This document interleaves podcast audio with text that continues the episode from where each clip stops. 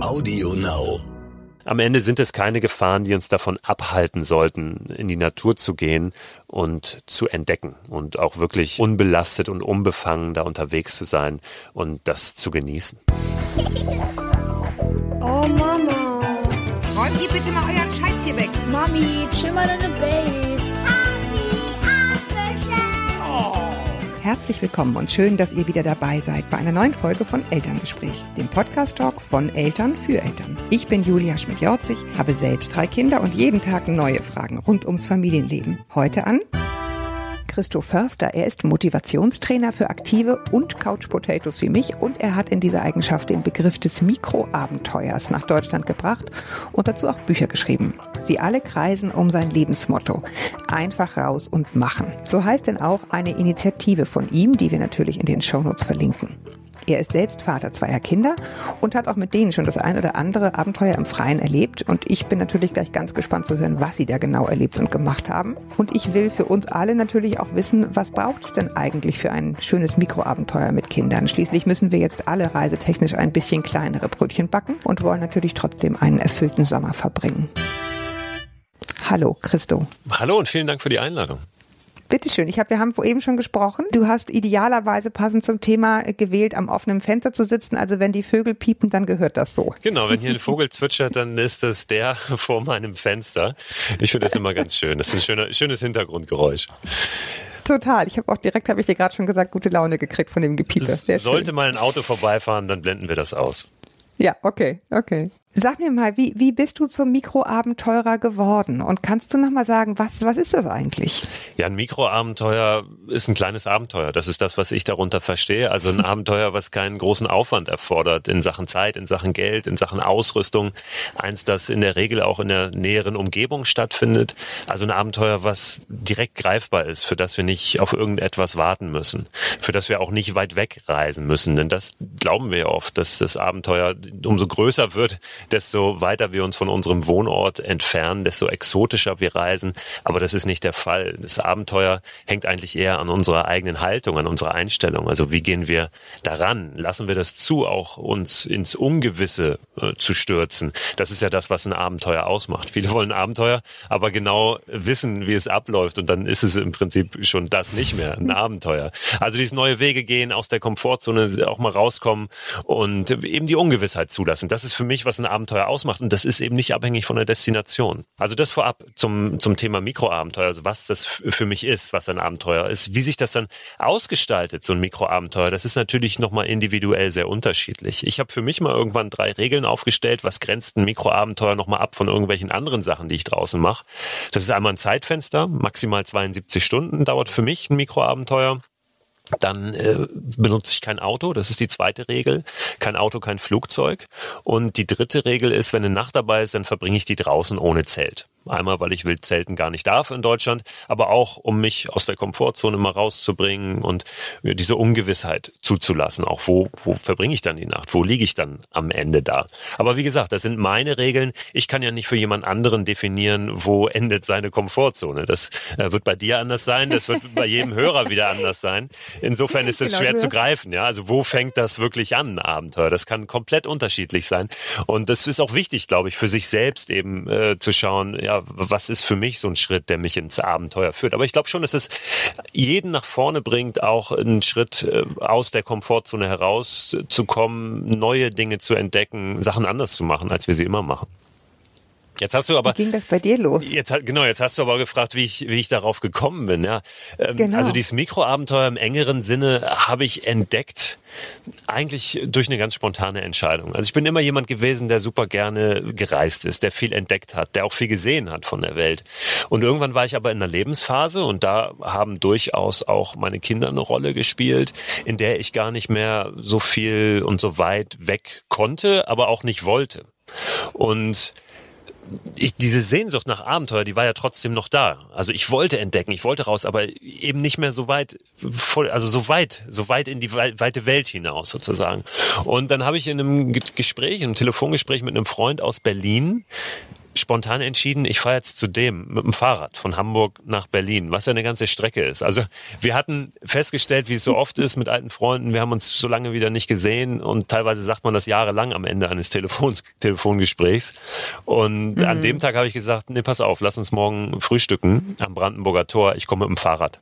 Und bin dann in den Keller gegangen, habe geguckt, ob mein Fahrrad noch fährt. Ich war zehn Jahre lang nicht länger als 20 Kilometer am Stück gefahren.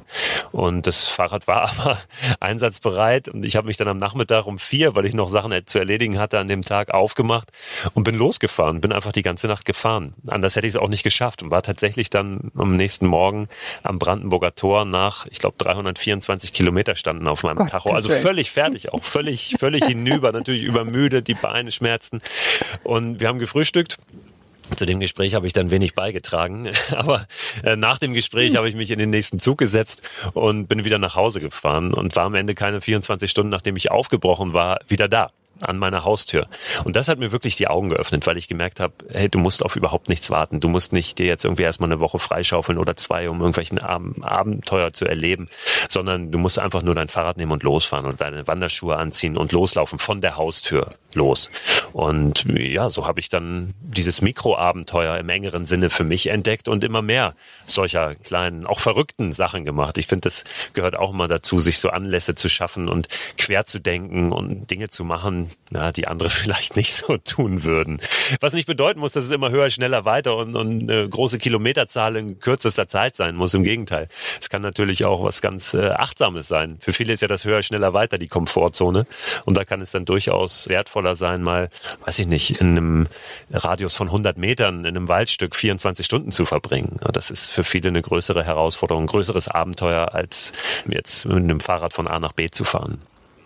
Du hast es jetzt eben schon angedeutet, da würde ich nachher gerne noch drüber sprechen, was, was braucht es eigentlich auch an Equipment, denn ich meine, auch wenn du dein Fahrrad sicher lange Zeit nicht benutzt, es wird ein recht gutes gewesen sein, da können wir nachher nochmal drüber sprechen, was man dann konkret sinnvollerweise sozusagen anschafft. Aber jetzt hast du ja schon gesagt, deine Kinder sind geboren, da hat sich das ein bisschen verändert.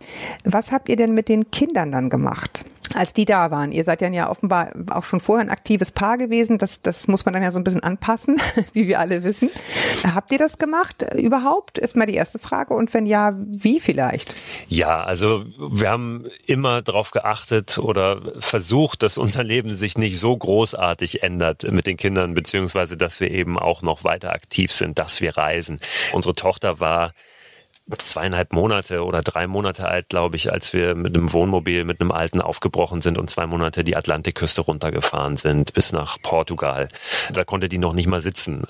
Also das haben wir auch äh, mhm. schon im ganz jungen Alter mit den Kindern gemacht. Dennoch ändert sich natürlich das Leben. Das ist klar. Gott sei Dank weiß man das vorher alles nicht so im Detail. Sonst würde man es möglicherweise gar nicht wagen, diesen Schritt zu gehen. Und das ist ja auch gut so. Da wächst man in der Tat auch sprichwörtlich an seinen Aufgaben.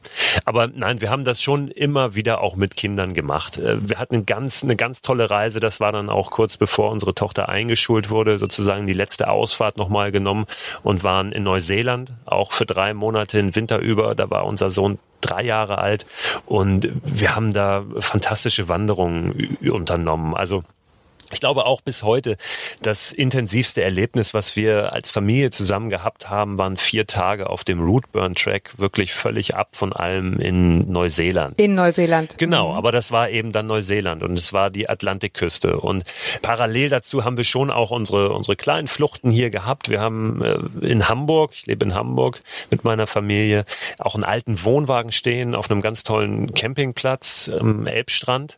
Das ist so ein bisschen am Rande der Stadt. Da waren wir jetzt gerade auch die letzten drei Nächte wieder. Also sind wir immer noch, seit zwölf Jahren stehen wir da. Und auch das war ganz toll und, und eben was, was vor der Tür greifbarer war. Aber ich habe schon auch, auch ganz persönlich für mich immer mehr dann auch dieses Bedürfnis gehabt, mal meine eigene persönliche Freiheit so ein Stück auch wieder zu gewinnen und wieder zu finden, weil das was ist, was mir auch immer sehr wichtig war. Und Das habe ich dann schon auch in diesen Mikroabenteuern gefunden. Das lieben gelernt und dann quasi im, im Nachgang, im zweiten Schritt auch meine Familie in diese kleinen Abenteuer vor der Haustür eingebunden. Und auch hier mit denen wandern gegangen, mit denen Nächte draußen verbracht, unterm Sternenhimmel, eben nicht im Zelt.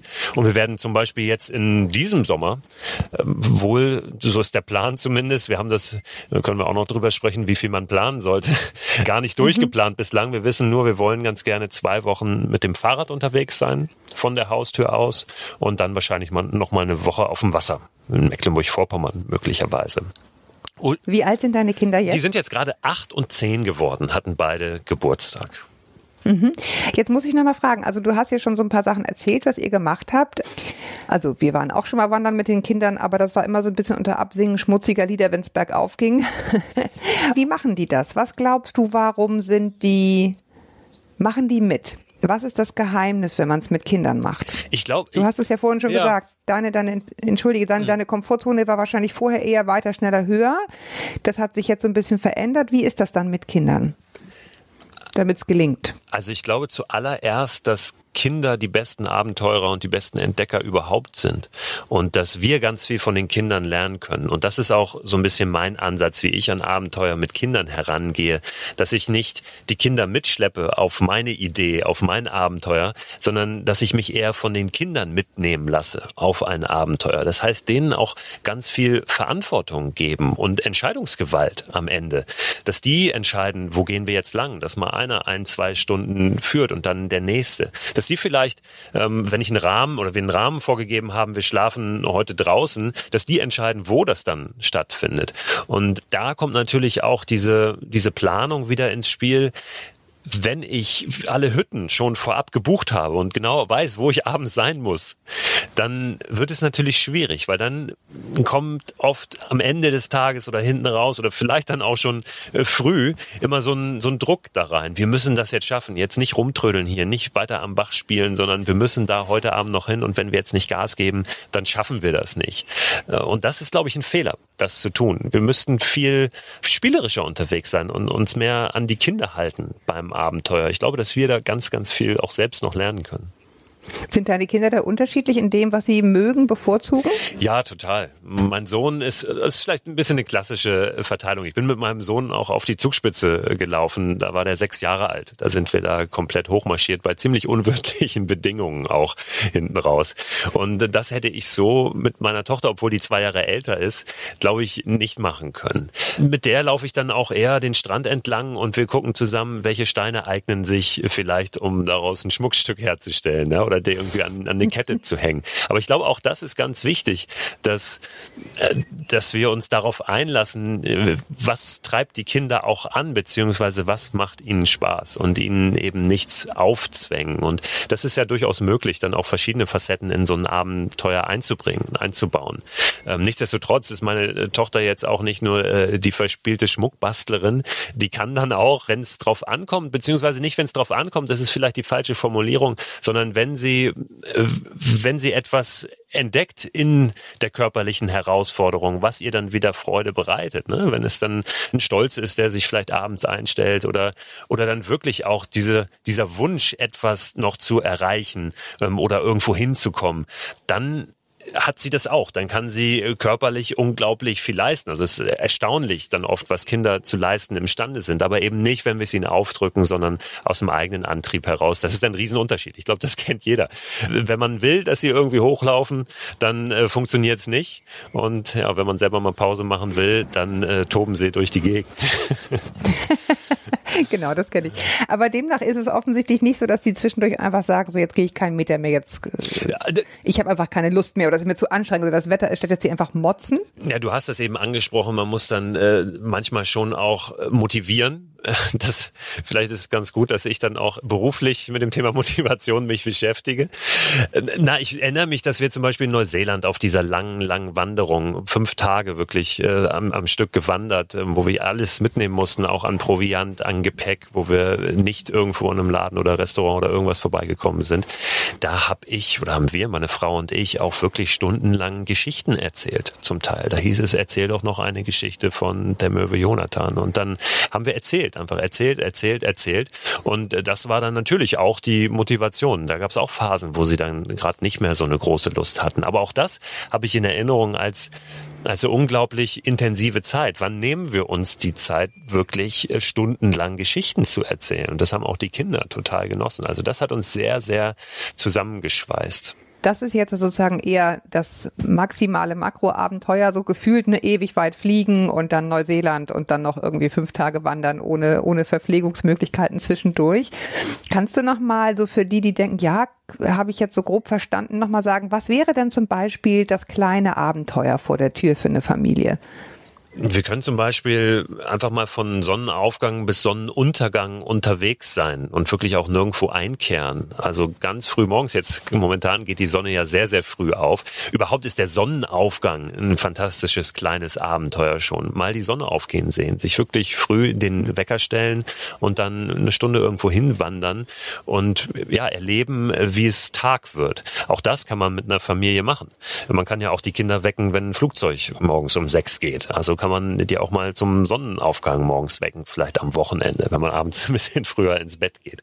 Kommt vielleicht auch ein bisschen drauf an, wie alt die Kinder sind, ob die da noch mitmachen, dann irgendwann. Na, das kann was sein. Und dann wirklich einen ganzen Tag draußen zu sein, vielleicht auch ziellos draußen zu sein, herumzustromern, ja, bis zum Sonnenuntergang und dann äh, wieder nach Hause zu kommen. Oder eine Nacht draußen zu verbringen, entweder zu zelten irgendwo auf einem, wir dürfen nicht draußen wild zelten, aber wir können zum Beispiel auf einem Grundstück von Freunden draußen zelten. Wir können im eigenen Garten draußen zelten. Wir können auf einem Naturcampingplatz relativ naturnah draußen zelten.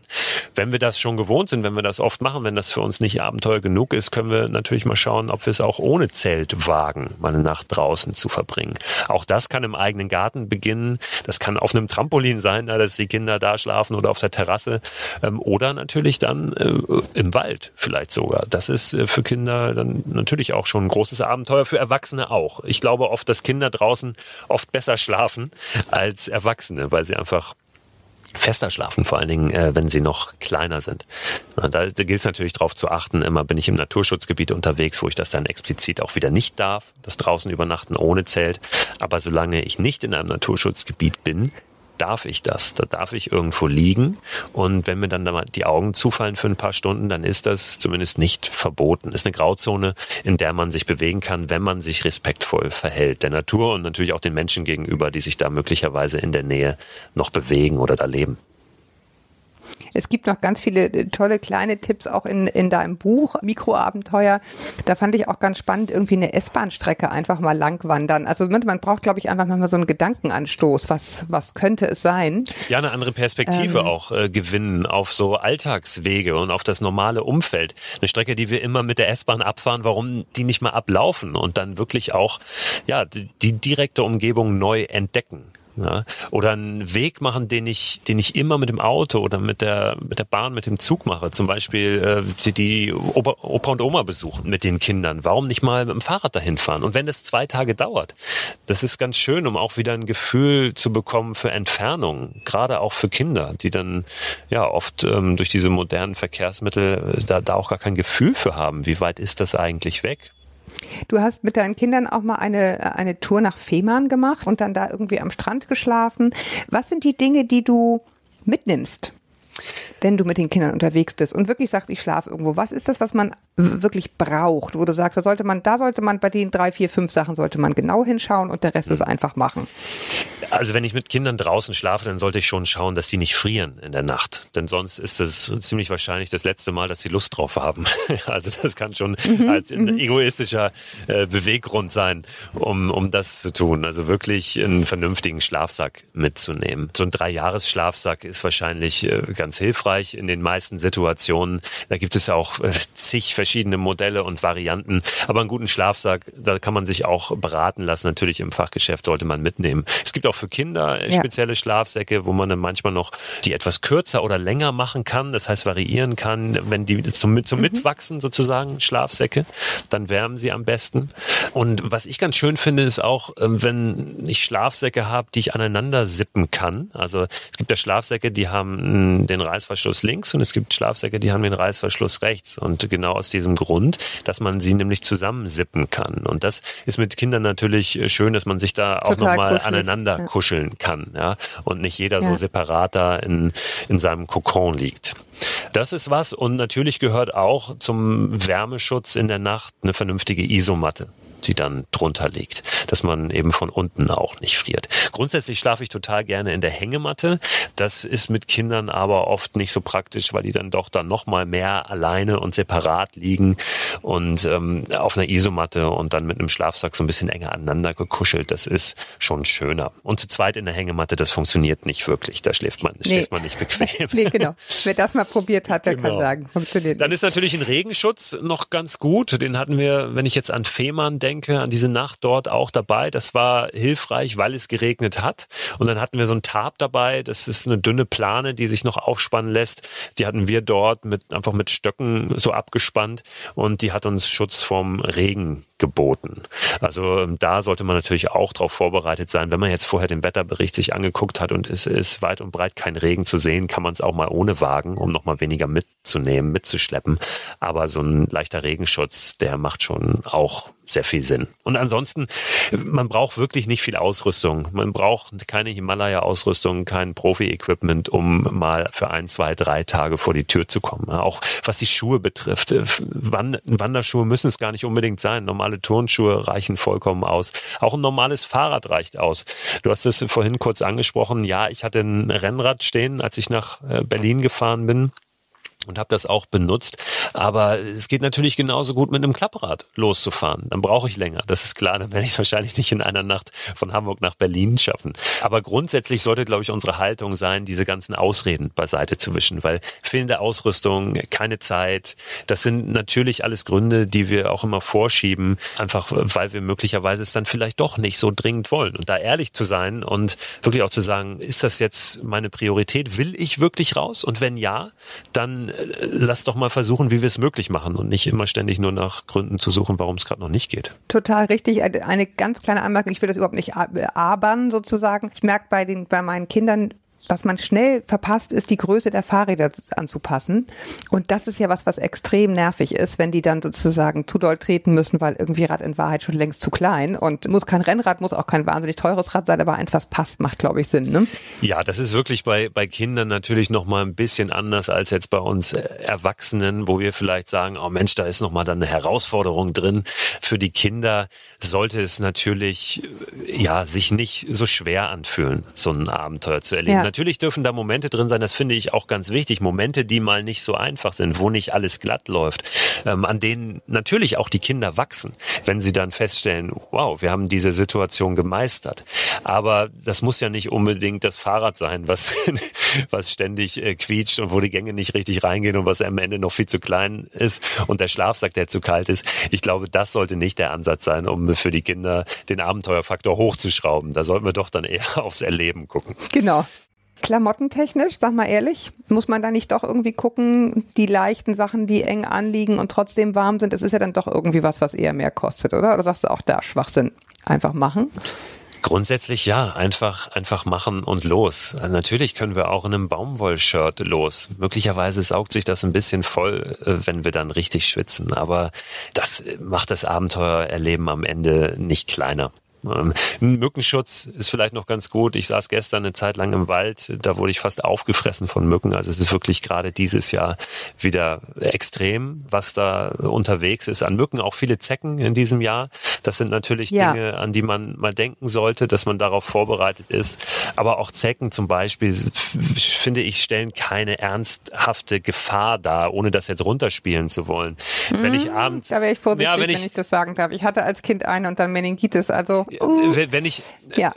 da wäre jetzt die Frage, wann das entdeckt wurde, äh, dass du diese Zecke hast. Weil wenn ich abends zumindest einmal absuche, ob da eine Zecke ist irgendwo, dann kann ich diese Gefahr zumindest minimieren, dass da, dass da was passiert und die dann möglicherweise Ja. eben auch entfernen. Wenn ich jetzt aber drei Tage unterwegs bin und mir überhaupt keine Gedanken über Zecken mache, dann kann es natürlich dann schon zu spät sein. Das sollten wir auf, auf dem Zettel Genau. haben, sollten wir auf der Pfanne haben, da vorzubeugen, vielleicht auch lange Kleidung zu tragen, wenn wir dann im tiefen Gras unterwegs sind oder im Wald, auch wegen des Mückenschutzes. Aber am Ende sind es keine Gefahren, die uns davon abhalten sollten, in die Natur zu gehen und zu entdecken und auch wirklich unbelastet und unbefangen da unterwegs zu sein und das zu genießen.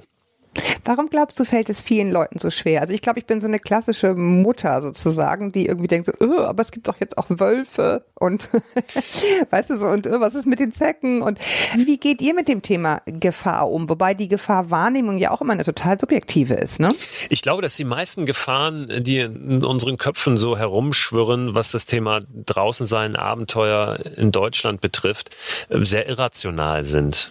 Denn dass uns da draußen was passiert, dass uns ein Wolf begegnet, das ist schon so viel wahrscheinlicher, als dass uns auf einer Autobahnfahrt von zwei, drei Stunden was passiert. So das viel ist, unwahrscheinlicher meinst ja, du? Ja, das ist viel, viel unwahrscheinlicher. Also die, die das Gefahr, das Risiko ist viel, viel, viel geringer. Und dass uns dann noch, wenn uns mal einer begegnen sollte, der irgendwas von uns möchte, das tendiert ja gegen Null. Also diese Gefahr ist, ist in unseren Köpfen präsent, aber die ist keine wirklich reale Gefahr, die uns da draußen lauert. Wildschweine sind vielleicht noch das eheste an, an großen Tieren, was wir mal treffen könnten, wenn wir draußen unterwegs sind. Aber auch da, die wollen uns erstmal nichts Böses. Und wenn die merken, dass wir denen nichts Böses wollen, sollten wir auf eins treffen, auch das ist schon wieder sehr, sehr unwahrscheinlich, dann wird dieses Wildschwein, wenn wir ihm zu nahe kommen, sich bemerkbar machen, irgendwelche Signale von sich geben und dann ziehen wir uns zurück und alles ist gut. Was wir nicht machen sollten, vielleicht auch noch ein kleiner Tipp, wenn wir äh, draußen lagern, unser Essen oder Essensreste herumliegen lassen. Denn die locken natürlich Tiere an, aber mhm. an Menschen hat ein Wildschwein kein Interesse. Ja, und ein Wildschwein kann zum Beispiel auch in der Nacht ganz gut äh, riechen, nicht so gut sehen, aber riechen und äh, das riecht schon, wenn da irgendwo Menschen liegen und sollte es da keine Essensreste riechen, also die immer luftdicht verpacken und vielleicht so ein bisschen hochhängen, dann wird es da auch nicht vorbeikommen, weil es, also es sei denn, wir sind tot, ja, dann, dann ist es aber eh schon Gott. zu spät. Ich, Jetzt mal den Teufel nein, nein. nicht an die Wand. Aber an, an lebenden Menschen hat ein Wildschwein kein Interesse. Das ist zwar ein Allesfresser, aber solange wir noch leben, tut uns das nichts. Ich wollte gerade sagen, ich möchte gar nicht wissen, warum das Wildschwein an toten Menschen Interesse hat. Dann möchte ich jetzt nicht weiter ins Bild gehen. Nein, das ist ja oft so, ähm, das ist ja oft so die, die Vorstellung, der Gedanke, da lauern irgendwelche Massenmörder im Wald. Aber im Wald sind doch keine Massenmörder, weil da keine Massen sind. Jemand, der durch den Wald streift und, und meint, er würde da jetzt jemanden finden, ähm, das wäre sehr unklug. Das, das wäre nicht smart. Grad, denn da ist ja keiner in der Nacht in der Regel. Also je weiter wir uns auch von der Zivilisation entfernen, desto sicherer wird es. Aber ist es was, was du grundsätzlich beobachtest? Zu viel Angst? Vielleicht auch wirklich bei Eltern? Ja, unbedingt. Also wir haben vor, vor ganz, ganz vielen Sachen Angst, nehme ich äh, mich auch nicht aus. Ich glaube aber, dass ich einen Umgang gefunden habe, auch mit der Angst. Und letztlich ist das auch was, was ein Abenteuer ausmacht. Es gibt einen ganz tollen Satz, einer der wichtigsten Sätze für mich in den vergangenen Jahren. Mut bedeutet nicht, keine Angst zu haben, sondern dass etwas anderes wichtiger ist als die Angst. Ja, also ja. auch zu akzeptieren, dass wir Angst haben und dass wir die auch gar nicht wegdrücken müssen, aber dass wir der mal die Hand geben können und mal dahinter schauen, was, was wartet eigentlich hinter der Angst und was steckt da an wertvollen Erfahrungen eben drin, an denen wir am Ende wachsen. Denn so ist es ja leider im Leben immer dann, wenn es auch mal schwierig wird, wenn wir unserer Angst entgegentreten, dann wird's interessant. Ne? Und dann wachsen wir, auch persönlich. Und dann ist es ein Abenteuer. Und dann ist es ein Abenteuer, ganz genau. Insofern äh, darf da ruhig Angst sein, aber der mal entgegenzutreten und zu schauen, ja, wie gehe ich jetzt damit um in dieser Situation, das kann schon sehr, sehr wertvoll sein. Mit Kindern ist es natürlich auch immer noch mal äh, so, so ein Balanceakt. Wie sehr zeige ich auch meine eigene Angst, ja, wenn ich ja. die denn habe? Und inwiefern wissen die, inwiefern wissen die auch so, dass du Angst hast, auch wenn du es nicht sagst? Ganz, also, ja, ganz das genau. ist bei uns ein Thema, die sagen, Mami, mach du mal die Augen zu. Ich mache das jetzt einfach, auch wenn ich mich bemühe, nichts zu sagen. Ja, also ich versuche immer meinen Kindern äh, die Angst zu nehmen und wirklich äh, die Dinge auch äh, dann, dann rational zu sehen und, und zu erklären. Auch mal dahin zu gucken, ja, warum entstehen eigentlich Ängste in uns und was kann hier wirklich passieren? Und wenn jetzt jemand kommt, ja, dann kommt jemand, dann sprechen wir mit dem und dann erklären wir dem, was wir hier machen. Bei Kindern ist ja auch oft so dieser, dieser Impuls, dürfen wir das jetzt hier überhaupt? Ist das erlaubt, Ja, was wir hier tun? interessant, ne? Da Mhm. sollten wir, glaube ich, ganz klar sein als Eltern und das mit uns schon mal ausgemacht haben. Und wenn wir das mit uns ausgemacht haben und uns dafür entschieden haben, das zu tun, was wir dort tun, dann aber auch eben ganz klar zu kommunizieren und offen darüber zu sprechen und zu sagen, ja, das, das dürfen wir, das ist erlaubt. Und wenn jetzt jemand kommt, dann erklären wir dem das. Und wenn jemand kommt und möchte, dass wir hier woanders lang gehen, dann äh, machen wir das. Also da auch wirklich, und das ist auch meine Erfahrung, auch jenseits der Abenteuer nur mit Kindern, wirklich offen zu sein, auch in der Kommunikation mit anderen Menschen, denen man möglicherweise begegnet irgendwo. Und da macht man so viele tolle Begegnungen und Erfahrungen, so Ja. viele tolle Erlebnisse, Gespräche mit Menschen, mit denen man sonst möglicherweise nie in Kontakt treten würde. Und ich glaube, auch das ist was, was Kinder lernen sollten von uns, diese Offenheit, auch zu fragen. Wenn ich kein Leitungswasser mehr habe, zu fragen, irgendwo zu klingeln und zu fragen. Das mag im ersten Moment am unangenehm sein, aber ich glaube, dass es was ganz Wertvolles ist für die Kinder auch zu lernen, dass äh, der Mensch mal grundsätzlich, und das ist wirklich meine Erfahrung, gut und hilfsbereit ist. Gerade wenn man unterwegs ist, Gerade wenn man auf Reisen ist, dann treten einem die Menschen eben auch nochmal ganz anders gegenüber. Und vor allem, wenn man mit Kindern unterwegs ist. Das ist natürlich ein Riesenbonus bei sowas. Es gibt einen wunderschönen Film, da muss ich jetzt gerade dran denken, den hast du wahrscheinlich schon längst gesehen, Weit. Ja. Kennst ja, du den? Den kenne ich, ja. Ja, und da gibt es einen so tollen Satz, der das auch so, so, so toll in Worte fasst, was, was du gerade schon angedeutet hast. Der sagt er am Ende, das ist also ein Paar, was über vier Jahre, glaube ich, um die ganze Welt gereist ist. Also wir reden hier auch von Pakistan, Iran, also Länder, wo alle sagen, seid ihr wahnsinnig, ja? Wie könnt ihr das machen, ein, ein Mann und eine junge Frau? Und am Ende sagt er dann abschließend zu diesem Film, uns ist ganz häufig gesagt worden, meine Güte, da habt ihr aber Glück gehabt, dass euch nichts passiert ist. Und er sagt dann, ich sehe das ganz anders. Ich sage, wir haben einfach kein Pech gehabt. Und das ist ein riesengroßer Unterschied. Nämlich, wie ich an diese Sache rangehe. Ne? Das ist das, was du auch sagst. Also wie, wie, wie, wie schaue ich da drauf? Wie gehe ich grundsätzlich auf die Leute zu? Und sie haben mich halt nie enttäuscht, in vier Jahren nicht. Ja, es gibt diesen schönen Cartoon, ich glaube von, von Snoopy, da sagt er, eines Tages werden wir alles, alle, nee, wie sagt er, eines Tages werden wir alle sterben. Und dann ist die Antwort, ja, aber an allen anderen nicht. Genau, das ist doch ein, ein, ein super Schlusswort. Halt, ich wollte, nein, stimmt gar nicht. Ich wollte noch eine Sache fragen, denn wir haben nämlich ein ganz bisschen über die, über Ausrüstung und beziehungsweise auch Essen gesprochen. Was, was nimmst du denn mit, wenn ihr sagt, wenn ihr sozusagen wisst, ihr müsst im Wald dann noch, noch was zubereiten? Was, was empfiehlst du da? Was, was macht schon Sinn, wenn man sagt, okay, man will jetzt wirklich nicht nur einen Tag lang Sonnenaufgang begucken und abends wieder heim und wirklich nur in der nächsten Umgebung, sondern durchaus vielleicht auch irgendwo schlafen. Was meinst du, macht dann Sinn dabei zu haben? Also ich habe dann einen Gaskocher dabei in der Regel. Da muss man natürlich auch schauen, gerade wenn eine lange Trockenperiode war, so wie wir es jetzt gerade haben, wo macht man den dann an, weil ein Gaskocher auch als offenes Feuer gilt. Also da sehr vorsichtig sein. Und dann koche ich auf dem Gaskocher in der Regel am liebsten Couscous weil Couscous Mhm. gar nicht lange kochen muss. Da braucht man ja nur ein bisschen heißes Wasser, kippt es drüber und dann zieht der. Während der zieht, kann man ein bisschen was anderes vorbereiten, vielleicht ein bisschen Gemüse schnippeln und dann so eine Couscous-Gemüsepfanne machen. Das ist was, was ich sehr, sehr gerne mache. Nudeln und Reis müssen ja immer erstmal eine Zeit lang kochen und es dauert einfach ein bisschen länger und braucht mehr Energie. Und Ja. dann ja, kommt es noch ein bisschen drauf an, was die Kinder gerne mögen, dass man auch den kulinarischen Aspekt für die so gestaltet, dass sie gerne nochmal los wollen würden und nicht dann nur was vorgesetzt bekommen, was sie, was sie eben nicht so gerne essen. Aber Couscous ist was, was eigentlich für uns alle funktioniert und was sich sehr, auch sehr variabel und variantenreich zubereiten lässt auf ganz viele verschiedene Arten. Sogar am nächsten Morgen noch zum Frühstück, vielleicht mit ein bisschen Kokosmilch und, und irgendwelchem Obst und Nüssen drin als kleines Ach, warmes Frühstück. Hunger.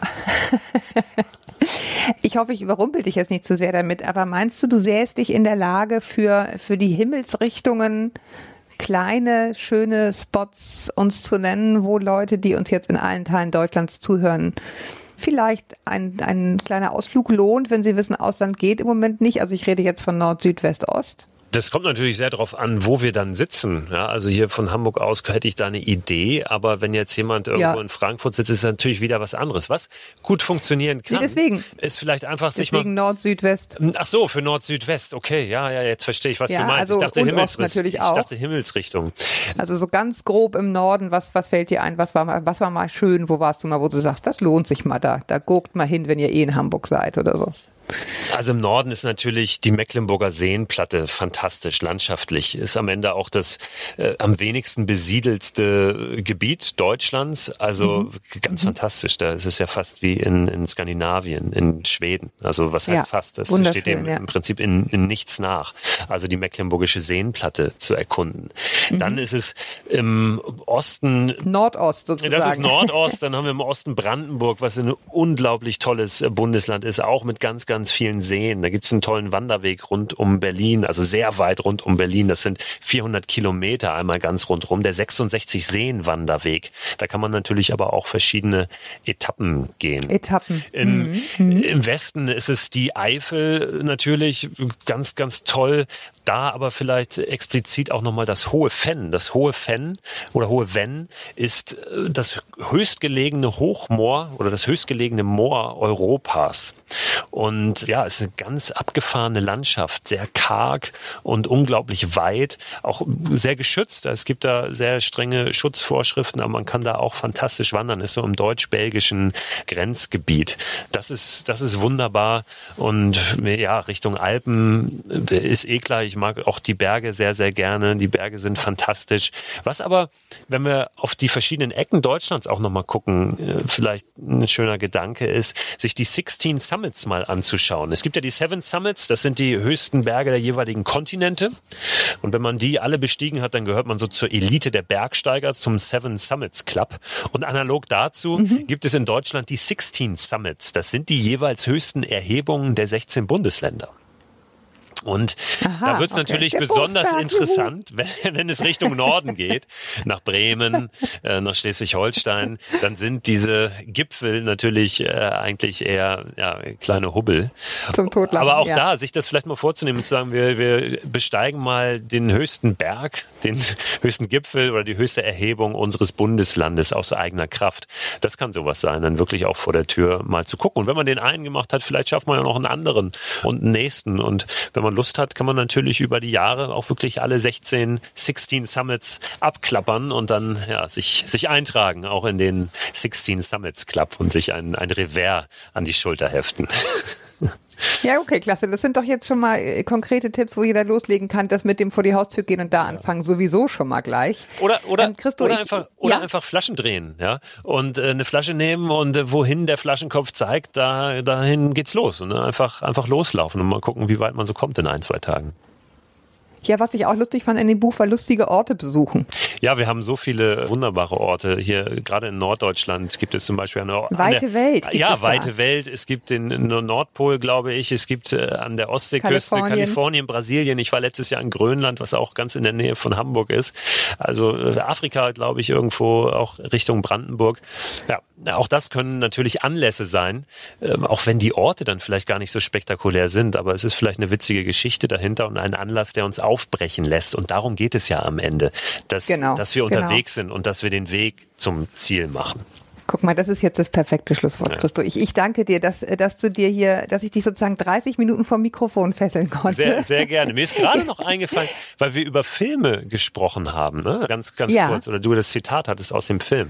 Filmtipp für also Abenteuerfilme mit Kindern oder für Kinder. Drei Filme finde ich super für Kinder oder, oder zu dem Thema Abenteuer mit Kindern. Das ist einmal Captain Fantastic. Ein ganz, ganz wunderbarer Film über eine Familie, die aussteigt in Amerika und sich ja, jenseits der Gesellschaft so ein bisschen bewegt, aber da natürlich auch irgendwann an die Grenzen stößt. Und dann geht es viel um die Spannung auch innerhalb der Familie. Captain Fantastic, ein ganz, ganz toller Film. Dann Wie Brüder im Winde und Die Schule des Lebens. Die drei Filme unbedingt mal anschauen für Kinder. Auch alle mit Kindern zu gucken, kein Problem. Super, mein Mikroabenteuer wird darin bestehen, als Couchpotato die erstmal auf dem Sofa zu gucken und dann, dann anzufangen. Versprochen.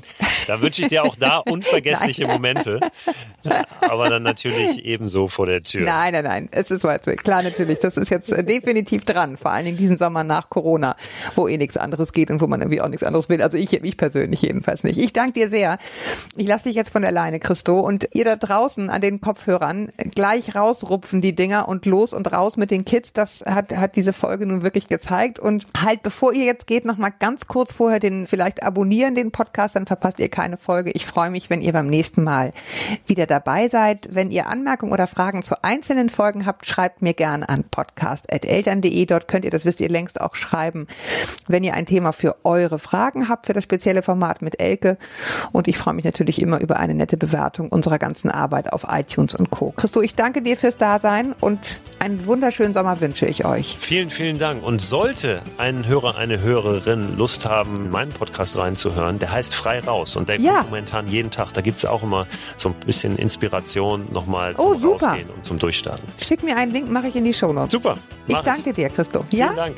Ganz herzlichen Dank und bis wir uns wieder hören, haltet den Kopf über Wasser. Ahoi aus Hamburg.